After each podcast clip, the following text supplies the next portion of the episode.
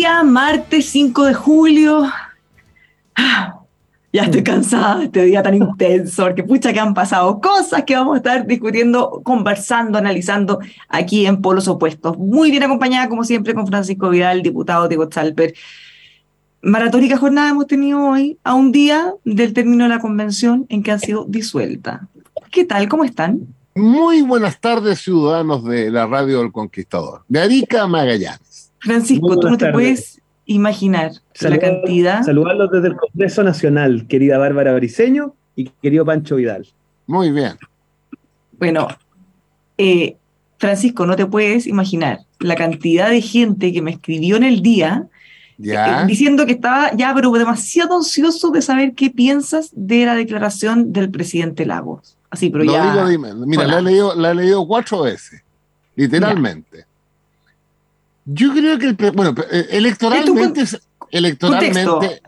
Él lo tuiteó en la mañana, tuiteó esta declaración pública, Sí. que la hace, por supuesto, en minutos ya todo Chile estaba comentando.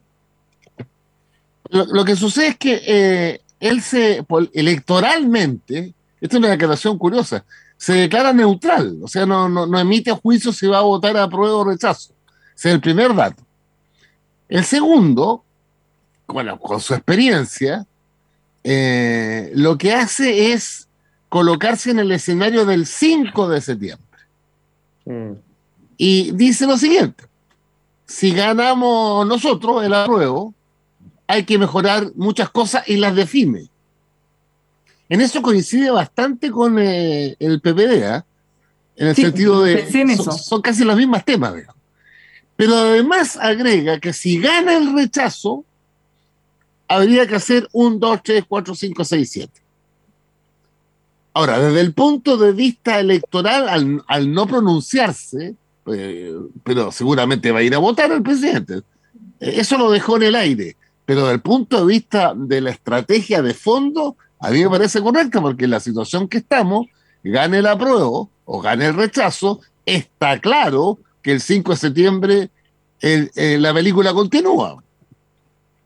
Y lo bueno del presidente Lago es que define cuáles son los elementos de ganar el apruebo y cuáles son los elementos de ganar el rechazo que con- debieran converger, ya sea aprobando para mejorar o rechazando para reformar.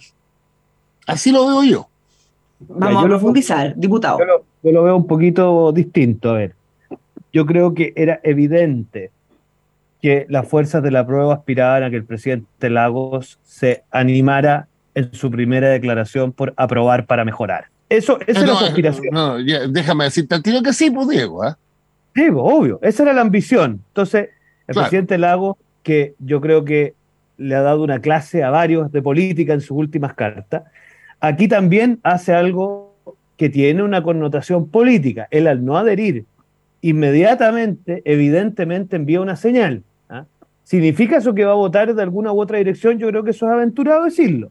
Pero Sí. sí hay que reconocer si hay que reconocer que el hecho de que no haya dicho que va a votar por el apruebo es una cuestión tremendamente potente en su primera declaración. Segundo, yo creo que hace algo que hoy día se está transformando en algo de sentido común, que es que el dilema del 4 de septiembre no es suficiente para el país, porque hay una confusión y un conflicto entre una constitución agotada, que es la que está actualmente vigente en Chile, y una constitución, yo creo, esto es mi opinión, mala, mal hecha, mal construida, mal configurada. Entonces, es evidente que el 5 de eh, septiembre hay como una oportunidad histórica de que salgamos del ciclo que parte, en mi opinión, con la movilización pingüina del 2011, en opinión de otros, el 2019, que es el ciclo de la polarización en Chile. Y por lo tanto, me parece que el 5 de septiembre hay una oportunidad espectacular para volver al ciclo de la moderación. Y ahí lo que tangencialmente deja entrever el presidente Lagos es una invitación a eso. Y no solo eso, sino que invita al presidente Boric a tomar un rol activo cuando dice que eh, esto debe ser conducido, lo tenía yo resuelto, lo tenía yo escrito, eh, pucha, se me perdieron donde lo tenía eh, subrayado, pero en el fondo le hace un llamado. Sí, lo dice, lo, lo dice así. Claro, ahora, yo, ¿qué lo grave? ah? Y esto te habla del clima. Que la reacción del presidente Boric sea una cuestión totalmente partisana, sin la altura estadista del presidente Lagos, te habla del clima de, de dificultad en el que está el gobierno actual. Porque el gobierno actual se da cuenta que cada vez se le está arrancando más de las manos el plebiscito. En la mañana, en el consejo, en la entrega del texto, se juega por la tesis del desaclople. En la tarde se manda una franja eh, a nivel general, un poco invitando a, votar por el apruebo. No lo dice expresamente, pero, pero lo deja entrever. Entonces, yo veo al gobierno muy incómodo y creo que el presidente Lago hoy día ha contribuido más aún a su incomodidad. Eh, y para nosotros como sector, último comentario, cuando en el fondo alude a los cambios que habría que hacer si gana el rechazo, yo los suscribo hoy día.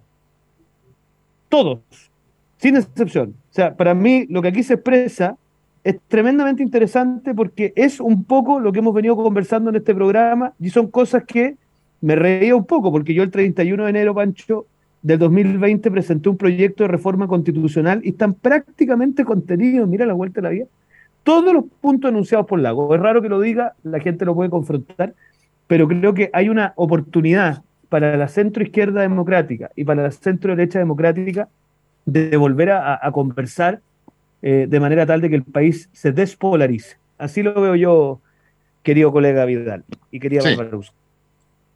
Bueno, pero el, escenario, si quedan dos meses, el escenario que hace viable lo que propone el presidente Lago es antes del 4 de septiembre, no después. Es decir, la, voluntad de la derecha, bueno, hoy día la derecha votó en la comisión por eh, rebajar a cuatro séptimos el quórum de la actual constitución que es de dos tercios. ¿ya? Eso va a pasar después al Senado, al, al Pleno, a la sala. Y después irá a la, a la, Cámara de Diputados. Es probable Además que, que se, fue, se, votó por unanimidad en la comisión mm. de los cinco integrantes. Ya ese es el primer paso, pero faltan otros. Los que menciona el presidente Lago, entre otras cosas. Obvio. Pero ¿sabes lo que pasa? Que es bien importante lo de los quórum. Yo sé que para la gente en su casa esto es como muy abstracto, pero los quórum te marcan el nivel de acuerdo que tienes que alcanzar para algo. Y lo que en algún minuto se transformó en una especie de cerrojo, como eran los dos tercios, hoy día con un sistema proporcional, en los hechos se ha transformado en una posibilidad de veto de los sectores radicales. Porque lo que pasa hoy día con el sistema proporcional que tenemos es que un tercio se parapeta en el tercio y te bloquea lo que quiere el resto de la mayoría del país. Entonces, pasar a cuatro séptimos, lo tenemos medido, es una tremenda oportunidad en este mismo sentido, de dejar atrás el clima de polarización que en mi opinión comienza en Chile el año 2011 y avanzar a un nuevo clima, que es un clima de entendimiento que debiese estrenarse, aquí tenemos una diferencia con Pancho, con un triunfo el rechazo el 4 y con una alternativa de futuro desde el 5 en adelante. Mm. Yo en eso tengo mis dudas. Ahora, ¿sabes qué? Yo creo como la gente... Que, la derecha, en su sentido más profundo, no, no, no las personas, sino la, yo creo que si gana el rechazo, un sector importante de la derecha se va a chincherar. ¿Qué es importante? Yo creo que el Partido Republicano, quizá. Y, y, una parte importante de la UDI y una fracción de Renovación Nacional. Eso es lo que creo yo. Vamos a dar señales claras, Pancho, en esa dirección. Ojalá, porque... pero, ojo que eh, mirándolo desde afuera, probablemente, tal como dice Francisco, el presidente Lagos no dijo pruebo o rechazo.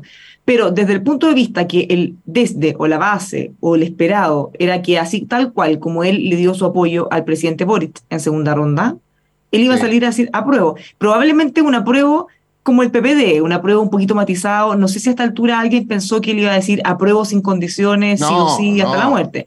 Yo pero, pero que iba a ser categórico. Sí, yo esperaba un apruebo no tan categórico, pero, pero bien marcado y con cambios y desafíos. Entonces, el solo hecho de que él no haya dicho apruebo, ya todos lo podemos interpretar como un... Es el hecho político del día, pues. Claro, y eso generó, y ojo con esto, Francisco, que puede ser complejo, porque no, no digo que esto, los, los, que salieron después hayan sido por Lagos, porque fue tan pronto que lo deben haber tenido pensado de antes, pero no podemos descartar que sigan apareciendo otros rostros. Fíjate que un ratito después, muy poco después que esta declaración del presidente Lagos, salió otra del ex ministro Velasco, Oscar Landerreche, socialista, eh, uno que puede ser doloroso, quizá exdirector del Museo de Derechos Humanos, Broski, Ricardo. Ricardo Broski. Eh, en ese grupo también estaba Javier Pará, Felipe Herboe, entre otros. Entonces, en la medida que más gente de centro izquierda, se, más allá que digan si son más o no de izquierda, es gente que se relaciona con los gobiernos de la concertación y bueno, van a empezar a salir más ya sin temor, sin ser los primeros y sin vergüenza de estar al lado de gente, entre comillas, de ultraderecha como caricatura. Bueno, pero estamos empezando esto, así que en una vez en los próximos días sale eh, un grupo significativo de que está por el apruebo. Pero hay que, hay que esperar, hay que esperar, no adelantarse.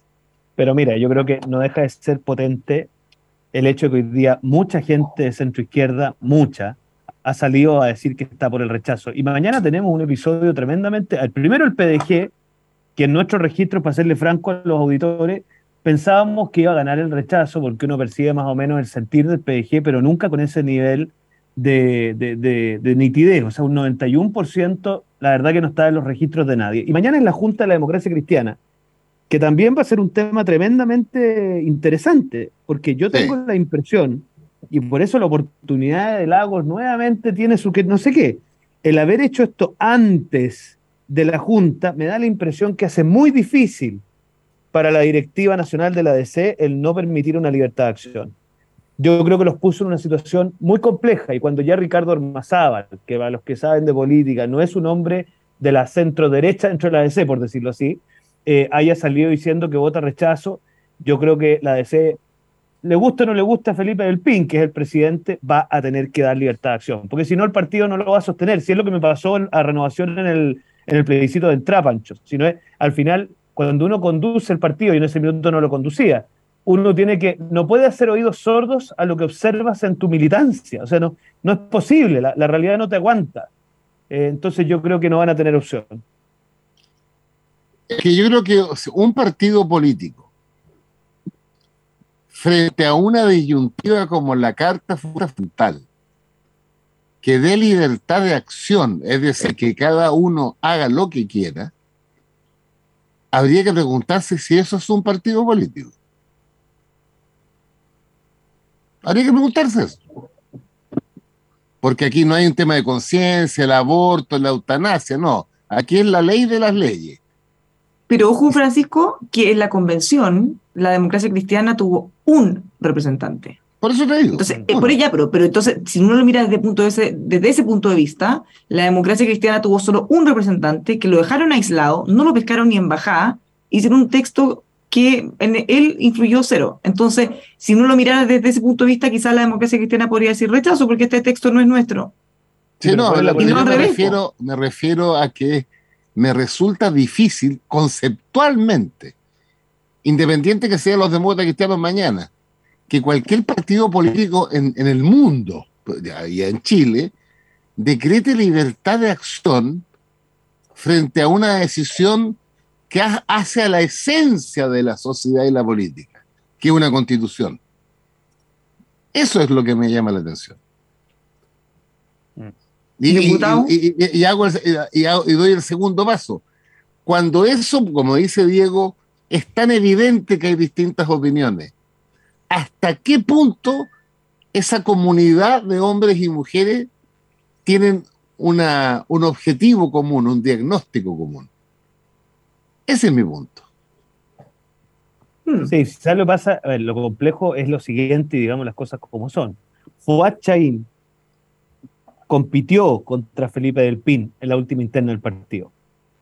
Entonces, entonces Fuad Chaín, que fue el constituyente de la democracia cristiana en la convención, intenta promover, podremos tener distintas opiniones, pero intenta promover alguna dosis de moderación.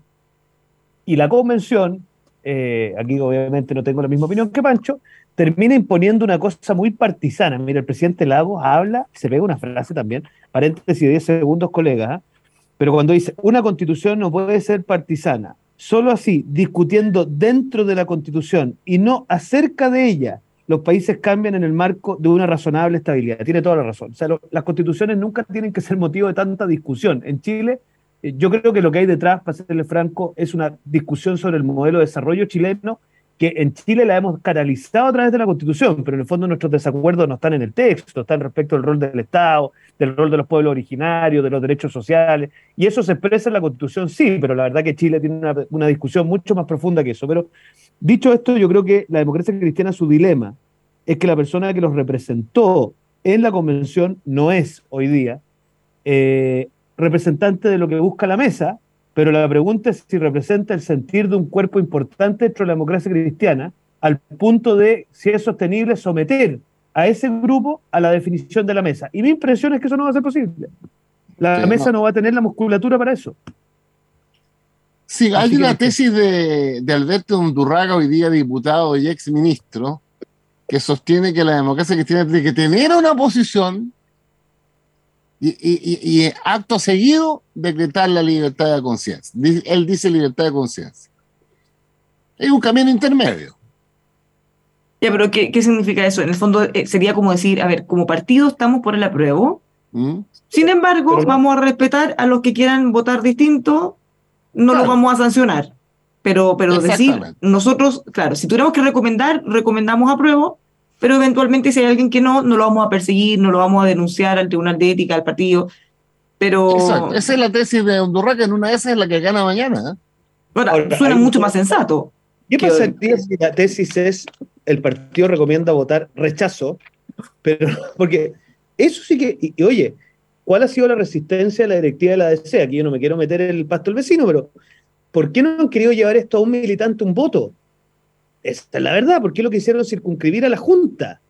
Porque Sí. el temor que tienen es que llevado esto a un militante un voto, pueda pasarle lo contrario. Piensa tú que hay dirigentes de base muy relevantes de la democracia cristiana que están hoy día por el rechazo. Yo creo que el rechazo pasó algo que es indiscutible, Pancho, yo sé que tú vas a decirme lo contrario, pero que es que el rechazo se transformó en algo no tan traumático como en el plebiscito de entrada. En el plebiscito de entrada era muy difícil decir que uno estaba por el rechazo, porque te situaban en las antípodas de la humanidad. Yo creo que hoy día eso no sucede. Yo creo que hoy día hay mucha más soltura de pierna, uno se da cuenta para decir que la gente está por el rechazo. Y eso es un fenómeno que para la gente la prueba es muy complicado. Sí, es complicado, es de hecho, pero eh, la, la otra interpretación es que mm, por los excesos de la convención en, su, en alguno de sus contenidos, se dividió el ancho mundo, casi el 80% que votó por el apruebo. Claro, exactamente. ¿ah? Entonces, aquí se está pagando un costo. Eh, El costo del fundamentalismo, el costo del maximalismo, el costo de la enfermedad infantil del comunismo, que es la ultraizquierda, ya lo dijo Lenin en 1905. Así que, bueno, después, si gana el rechazo, se, se- se tendrá que hacer la autocrítica por lo que les corresponde la autocrítica. ¿ya? Claro. que son los que condujeron a una situación donde la, la- hasta hoy día la mitad de los que votaron a prueba está votando rechazo. Así es. Pero Bueno. mira, yo quiero hacer un último comentario. ¿ah?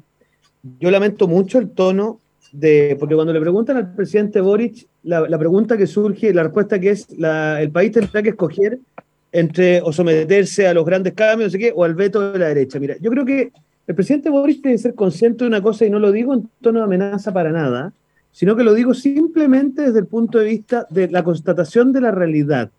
Hoy día Gabriel Boric necesita los votos de la centro derecha democrática en el Congreso. Uno. Dos, hemos sido tremendamente generosos con la inoperancia del gobierno, porque con cariño, por mucho menos, nos habían acusado varios ministros en el gobierno pasado. Y el nivel de inoperancia de la ministra de Salud y el ministro de Interior, lo digo con alta responsabilidad, nos ha sido muy difícil no, digamos, dar los pasos que ellos dieron en su minuto. Y me parece que una declaración como la que él hace eh, me recuerda una columna de Daniel Mansuy, donde dice que para que un polo radicalizado se mantenga vigente, tiene que inventar una antítesis lo suficientemente radicalizada. Y Boric inventa un adversario para mantener un tono de polarización. Pero mi impresión es que los chilenos, precisamente, Pancho, no lo están aprobando porque se cansaron de ese tono de polarización. Mm. Y creo que se equivoca el presidente. Eh, así que eh, es una pena porque por un lado Mario Marcel entra en diálogo con los partidos de derecha buscando el apoyo a la reforma tributaria, pero cuando él nos califica como veto, siendo que hemos hecho esfuerzos por tra- trabajar una cosa distinta, la verdad que cuesta después apoyar las iniciativas que puedan venir del gobierno. ¿Qué dice Barbarushka? Parece que se nos quedó, pegada, así que vamos a tener que quedó, animarnos. Quedó fija. quedó impactada. Sí, mírala, si está fija. Oye, bueno, pero así son los programas en vivo. Bueno, comentemos la reforma tributaria que tú estás tan empeñado en comentar. pues. A mí me parece la presentación impecable desde el punto de vista político-técnico. Porque, dado que esta, eh, como saben ustedes, ciudadanos auditores, la reforma tributaria se, se presenta en tres partes. La primera parte tiene, eh, eh, recauda el 70% del total, o sea, la más relevante. En paralelo se presenta una indicación al proyecto que se tramita en el Parlamento sobre el royalty a la gran empresa minera y se deja para el último trimestre eh, los eh, impuestos de carácter regional o de los denominados correctivos, básicamente los impuestos verdes o que tienen que ver con la salud.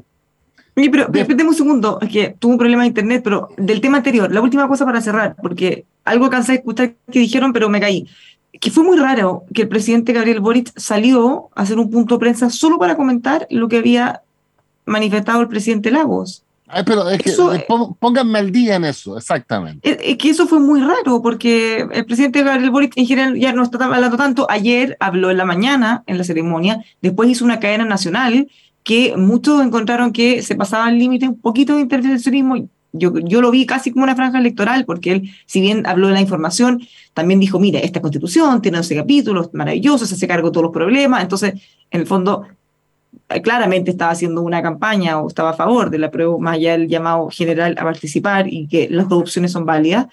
Pero hoy salió al patio a la hora del almuerzo solo a comentar lo del presidente Lago. Y, ¿Y él señaló, él dijo que tal cual como afirmaba el presidente Lago, en el fondo los chilenos, algo así como que vamos a estar enfrentados a dos alternativas, una que es aprobar y que es súper viable hacer las reformas, y la otra es someternos al veto histórico de la derecha. Entonces, en el fondo, él, él salió a decir como, bueno, tenemos dos escenarios, uno súper posible y uno imposible. Algunos lo pudieron interpretar así y les molestó. Y el solo hecho de que él haya salido a hablar solo de eso. Porque no... Pero, no pero habló- veamos, veamos los, los porfiados hechos.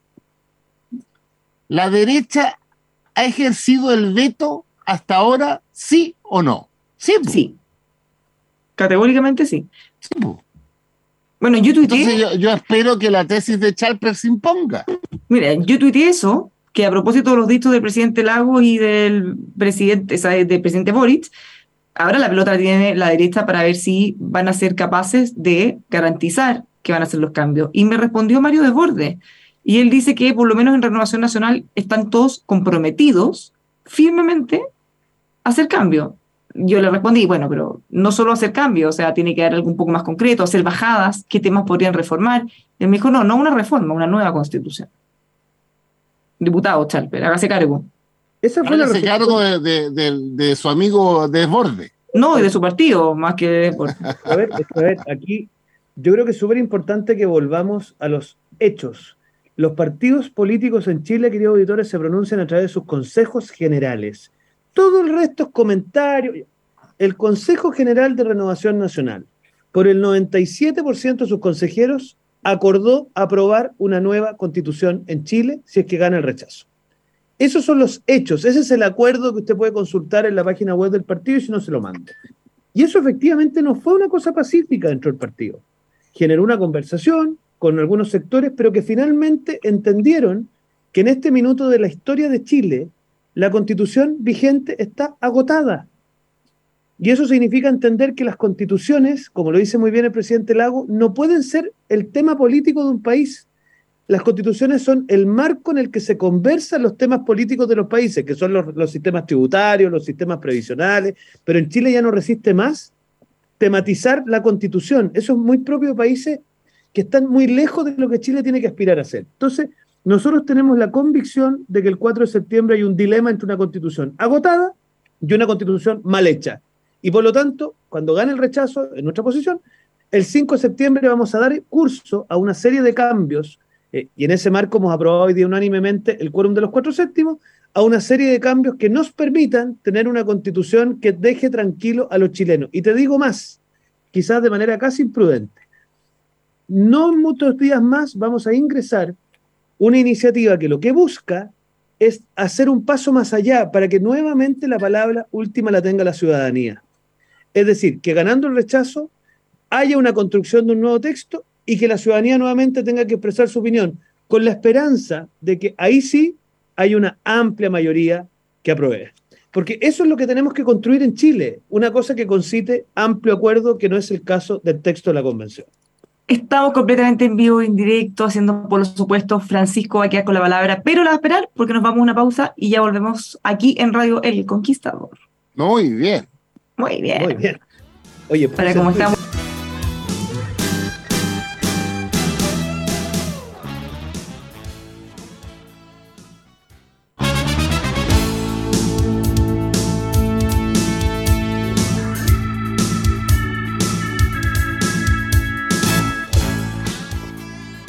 Seguimos en vivo y en directo, estamos leyendo los comentarios de nuestros auditores en Polos Opuestos en Facebook, junto a Francisco Vidal, diputado Diego Chalper.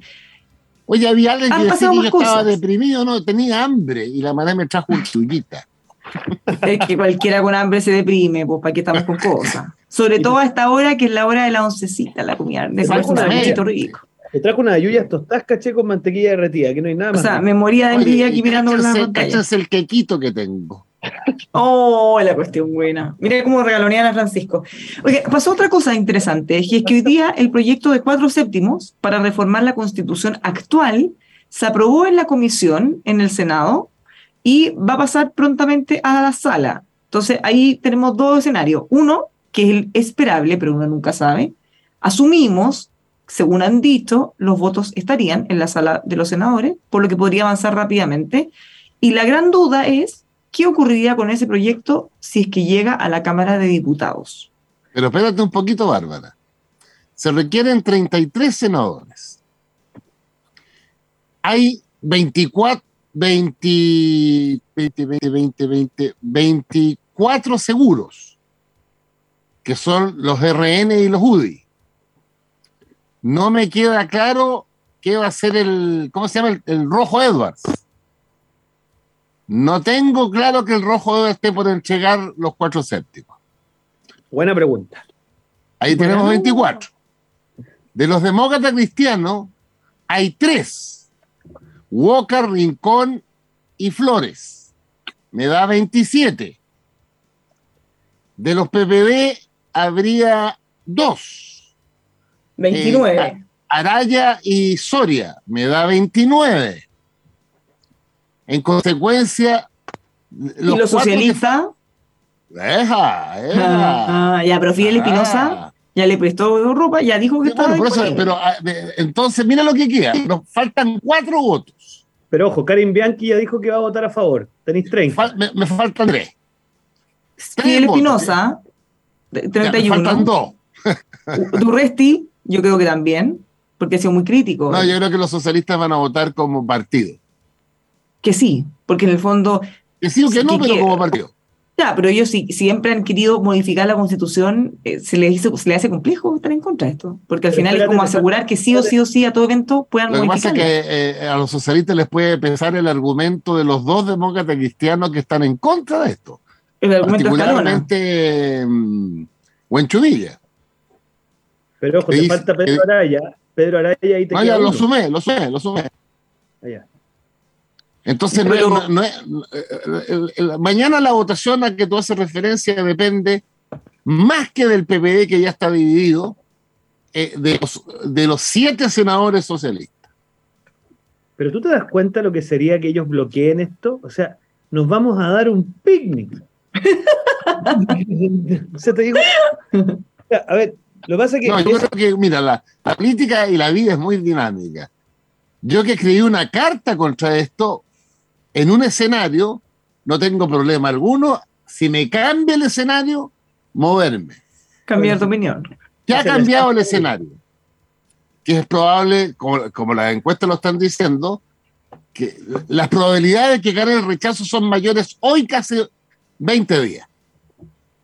Y si eso es así, daría vuelta el argumento yo. Ajá, entonces preparémonos pues. Que la derecha suelte el bloqueo, que la pero derecha eso- suelte el veto. Eso, eso, eso, eso, es- eso es de una patudez total, porque en el fondo. Pero ¿cómo va a ser patudez Diego Chalper si la última vez que estuvieron en el gobierno, hace cuatro años, no hace 40, el ministro del Interior se dio un happening donde le gusta juntarse ahí en Casa de Piedra con mil empresarios. ¿Y qué dijo Chadwick? Pero además, una cosa así pues, como preparada, con voz engolada. El proyecto de Bachelet se guarda. ¡Ja! Hace cuatro años, Bueno, pero no hace 40.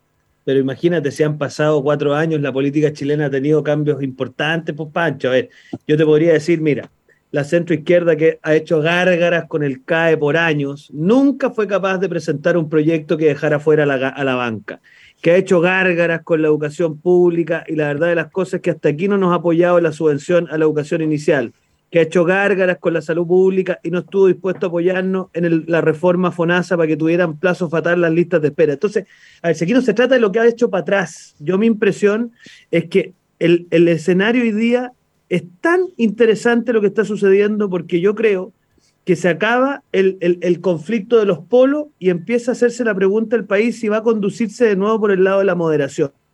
Pero yo estoy de acuerdo contigo, Diego, Espérate, si el espérate. problema es que tú eres más Déjame- nuevo que yo, por razones biológicas. Pero déjame terminar la idea. Entonces yo creo que los socialistas, mira, Garretón escribió una columna que yo creo que es Ex socialista. Pero está bien, pero escribió una columna que es de culto, que se llama, la, creo que se llama La Resurrección. No, no, era- fue la Resurrección, pero fue como el, re- el, el regreso de la socialdemocracia, una cosa así. Eh, No, yo te voy a decir cómo se llama. La rebelión de la centroizquierda. Ya, mejor todavía. Ahora, si Garretón es de Guaripola de esa rebelión, no sé de qué centroizquierda me habla. Eh, pero Vidal, Vidal. Fue de no, no- ultra izquierda, Garretón. Sí, no descalifiques Como diría Carmen Hertz, los conversos son los peores. Uy, la Carmen Hertz hay que tener cuidado porque la tiene difícil hoy día. Porque Porque está enojadísima. Sí, bueno, pero yo, la vi en la red- yo la vi en las redes sociales furiosa. Porque, pero ¿con fíjense, qué? es que miren, eh, no es por pegarle al gobierno, o, o sí, cada uno lo vea como quiera, pero pucha que se mandan embarradas. po. Fíjense que estaban en España, el cónsul un día trabajando y como que suena a la puerta, llega señor Carlos Berger. Hola, soy agregado cultural. ¿Cómo? Sí, me designaron agregado cultural. ¿Pero cómo? Sí, y eh, voy a estar en Barcelona, no en Madrid. Pe- Pero, pero ¿cómo? ¿Quién lo nombró? No, si fui nombrado por el presidente. ¿Y, y cómo y cuándo? Entonces el cónsul preguntó al ministerio, ¿qué es esto? Porque entonces en una carta que mm, no sé si era pública o se filtró, pero la vimos porque estaba en todas partes publicada, él decía, "Eh, ¿es verdad? Así como, ¿es verdad que él fue nombrado? Eh, ¿Y qué hacemos con él? Y bueno, entonces necesitamos recursos para poner una oficina, eh, no tenemos espacio, entonces pues, por favor mándenos, díganos si es verdad y cómo se hace. Entonces esto generó dos debates. Uno, lo pésimamente mal hecho, porque cómo se entera él, cómo, cómo puede ser que él llega y se entera ahí, Eh, porque él le dice, o sea, eso no puede ser, por falta de respeto también para el señor Berger, porque imagínate tú llegar a tu trabajo nuevo y que te hagan la desconocida, no a propósito, porque no sabían, o sea, una falta de respeto para los dos, pésimo.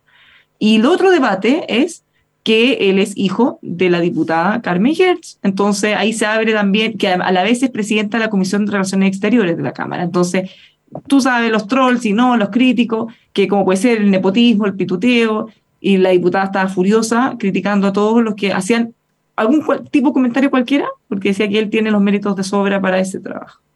Lo que pasa es que cuando uno se pone en el podio de la superioridad moral, cuando a uno le rebota, evidentemente no se puede enojar tanto.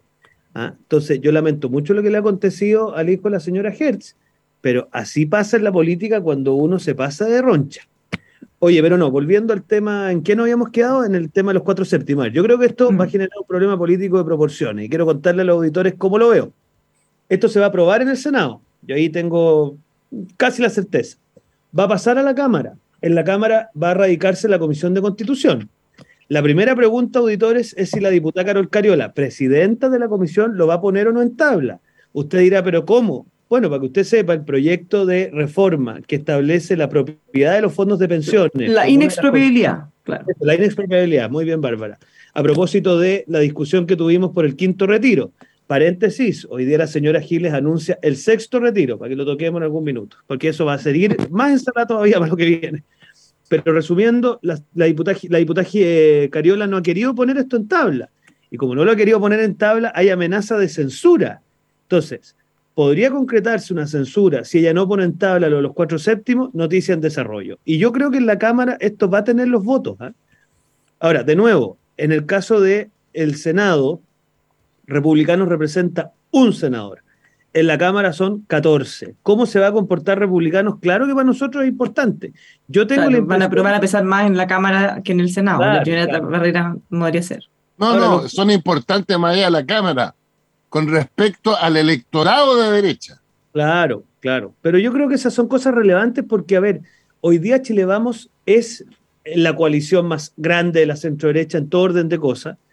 Eh, y por lo tanto, nosotros también nos interesa que la gente sepa que este compromiso no es, no es, no es coyuntural. O sea, nosotros hemos tomado una definición como coalición de impulsar cambios profundos en el caso que gane el rechazo al punto de, proponerle al país un nuevo texto que nos permita conducirnos para el futuro.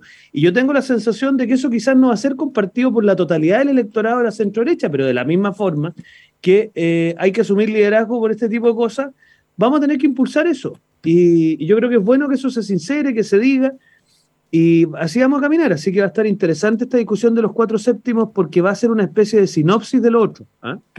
Ahora, colocándonos en la Cámara, que se requieren 89 votos, la, eh, la UDI, Renovación Nacional y Evópoli se ponen con 48 más 4, se ponen con 52. 62, 72, 82, faltan 37 votos. Entonces la, los cuatro séptimos... Pero espérate, el partido de la gente lo vas a tener, yo estoy seguro que van a estar a favor de esto. Oye, agreguemos ahí una cosa. Ayer hicieron una declaración porque el partido de la gente hizo la votación, así como lo hizo Renovación Nacional, y el 91% de quienes votaron, votaron por rechazo. No, muy por, muy por sobre lo esperado. ¿eh? O sea, para sí. que seamos claros con los auditores, muy por sobre lo esperado. Eso te habla de. Porque además, el partido de la gente, el partido hoy día con más militantes en Chile, ojo. Mm. Y además que tiene un electorado y una base de militantes de gente de sectores medios, ¿ah? con una preponderancia en el sur, pero creciendo, o sea, perdón, en el norte, pero creciendo en el resto del país. Y yo creo que te interpreta un mundo que ve con muy malos ojos, como dijo Pancho hace un rato, el sobregiro de la convención. Mm. Ah, ese, ese, es el malestar, porque hay gente que quiere un Estado social, quiere más protección social, en fin, pero no en el marco de lo que está ofreciendo la convención. Sí, pero además, como estamos en campaña, y yo lo comenté ayer, eh, el sobregiro propio de la convención es acentuado por la desinformación sobre esos sobregiros. Entonces es la tormenta perfecta. Yo ahí tengo una teoría tan distinta a ti. Mira, yo estoy revisando el texto, ¿eh? estoy haciendo la peguita, Vidal. Y hay varias cositas que hay que leerlas con ojo clínico, que aquí no se han dicho, que yo ya las voy a estrenar porque voy a armar un podcast que se llama La letra chica de la convención, y que son ¿Ya? cosas que no, que no, han salido, pero, pero que ya las voy a, a sorprender, que son pequeños errores que tienen impacto jurídico muy relevante y que son equivocaciones de ellos precisamente porque se hacen estas cosas al lote. Te doy una sinopsis de uno, que son los ya, famosos, dame un ejemplo. Los famosos derechos del autor de los artistas. Como quedó finalmente consagrado, solo voy a dar el titular, debilita la protección. Y eso es algo que me parece que es de un amateurismo total, porque ese es un público que yo te aseguro que naturalmente vota por el apruebo, pero que cuando tematicemos este tema se van a dar cuenta que esto quedó mal hecho aquí. Y ese son el tipo de cosas que uno se sorprende, porque cuando, cuando esto se transforma al final en una componenda política y no en, en algo que se aspira a que gobierne 30, 40, 50 años, se hacen mal las cosas, hombre. Mm. Ahora, le pido, diputado, que, o sea, yo me, buena, que sea riguroso, eh, así como yo les digo que vamos a hacer este programa de MOL para tratar de ser, porque hay cosas que objetivamente en este programa hemos dicho, hay cosas que son malas, muy malas, que nos preocupan mucho, hay cosas que son buenas, muy buenas, pero en el fondo el esfuerzo que nosotros tenemos que tratar de hacer por responsabilidad con los auditores es tratar de ser lo más riguroso y que las interpretaciones que se hagan, que por supuesto pueden ser distintas, consentimiento, ya lo hemos hablado, de buena fe, hay gente que tiene interpretaciones distintas, pero hay cosas que tampoco se trata de solo interpretarlas de la peor forma posible o de una forma que es casi real o irrisoria respecto a lo que realmente se está planteando. Que obviamente O sea, yo todos... tuve, Bárbara, caen- lo que tú señalas, hoy día, en- cuando estuve en la televisión, eh, eh, estaba en el debate junto conmigo, ¿eh? Eh, Atria y mm, ay, eh, el UDI, pues. Juve, Eh, Constanza Juve, o No, hombre no, no, mujer. hombre, hom- eh, el que fue subsecretario de salud, Ah, y Arturo Zúñiga. Zúñiga. Oye, y, to- y tocamos a fondo el tema del consentimiento. Y uno termina aprendiendo, Sí, po. ¿ah? porque hay que- una, una diferencia de enfoque tremendo. Y pero Por caso, ejemplo, lo que yo aprendí ¿Mm? es que el consentimiento hoy día está en la ley chilena hace 15 años, la desde consulta del 2008. pueblo originario. desde el 2008. Ya, pero la consulta, que no es No, consentimiento. el, no, no, el consentimiento. ¿Qué tal ¿Dónde está el consentimiento? en, eh, en- en la ley del 2000, eh, decía H con detalle, en la ley del 2008? Ya, lo que pasa es que eh, con el convenio 169 Eh, es, bueno, cons- eh, eh, es eh, consulta. Lo que pasa es que hay una parte acotada que hay algunas cosas en las que se establece o que se busca un consentimiento. Exactamente. Ya, pero, pero nada parecido a lo que está puesto ahora en, en el texto. No, lo que pasa es que lo, que está, lo que está puesto es más, pero ya, Ya, pues sí. el pero, consentimiento. pero el punto es que en ese tema, objetivamente, lo digo con responsabilidad, porque yo hablo con muchos, muchos expertos de todos los sectores, objetivamente hay diferencias de interpretación de buena fe. A Exactamente. diferencia de otras que a propósito se busca para bien y para mal, en el fondo, porque Mm. hay unas que dicen, no, si eso está igual que lo que está, está perfecto, igual que lo que teníamos, y en realidad no, esto es falso. Eh, porque cada uno Por va a tratar es, tan, de... es- es tan difícil llegar como a, a la rigurosidad máxima, ¿eh? Sí, porque la tentación es, es- es buscar la interpretación que me acomoda. ¿ya? claro, si la gente se asusta, Ah. no, no, si es igual que lo que tenemos, pero no. Claro. Pero Pero si la- al contrario, si la queremos asustar o si no queremos que se... Diputado, ya para cerrar. Sí, eso, eso también subyace a una decisión de la convención. Las constituciones largas, profusas, que se meten en muchos temas, tienen ese problema. No aquí en Chile, en todos los países que lo tienen. Entonces, mi impresión es que parte del error, mira, si se meten hasta en las juntas de vecinos y de los bomberos, si ¿qué se tiene que meter la constitución con el tema de los bomberos? Yo, yo no tengo otro ejemplo en el mundo, para serte franco. Entonces, el problema que aquí se aspiró eh, a transformar la constitución en un programa de gobierno y obviamente terminas metiéndote en cosas que admiten mucha discusión. Mira, aquí hay un derecho al aire limpio. Toda persona tiene derecho al aire limpio. Suena precioso, pero ¿cómo se hace efectivo? ¿Eso significa que usted el día de mañana va a poder ejercer una acción de tutela si hay contaminación en su barrio? Entonces, esas son las cosas que están abandonadas hace mucho tiempo en el constitucionalismo moderno. ¿Te fijas? Eh, y, y ese son el tipo de cosas que vamos a ir comentando, queridos queridos auditores, porque son el tipo de cosas que el día de mañana generan mucha controversia. Porque además la acción de tutela que aprobaron, revísela en el artículo 119 y siguiente, es tremendamente distinta al recurso de protección que conocemos hoy día. Entonces, bueno, son Bueno, cositas que ir mirando. tenemos, nosotros dos meses vamos a hacer nuestro mejor esfuerzo dentro de lo que se pueda, lo más objetivo posible, lo más apegado al texto, así que vamos a estar haciendo ese esfuerzo en estos dos meses que nos quedan. Oye, Diputado, yo quiero a los auditores a que vean la Constitución Solidaria, que es un esfuerzo que hemos hecho con Idea País. Y ahí estará, ya que Pancho está tan preocupado de los contenidos que cree Mi Mundo, aquí está, Constitución Solidaria, publicada. Yo lo leí en un resumen en el Mercurio el domingo. Ah, ya, qué bueno. Bueno, ahí está contenida de enero del 2021, queridos auditores. Estamos comprometidos Vamos a ver qué dice la derecha económica y, y- y sobre la constitución solidaria. Vamos a ver. Ya, nos vamos, que tengan una muy, muy buena tarde. Tan cortito Ya, que se chao, nos pasa. chao. Ya, un abrazo grande a todos quienes nos acompañan en todo Chile. Siga con nosotros en El Conquistador. Hasta, mañana. Hasta- Oye, estaba bueno el qué, qué hombre.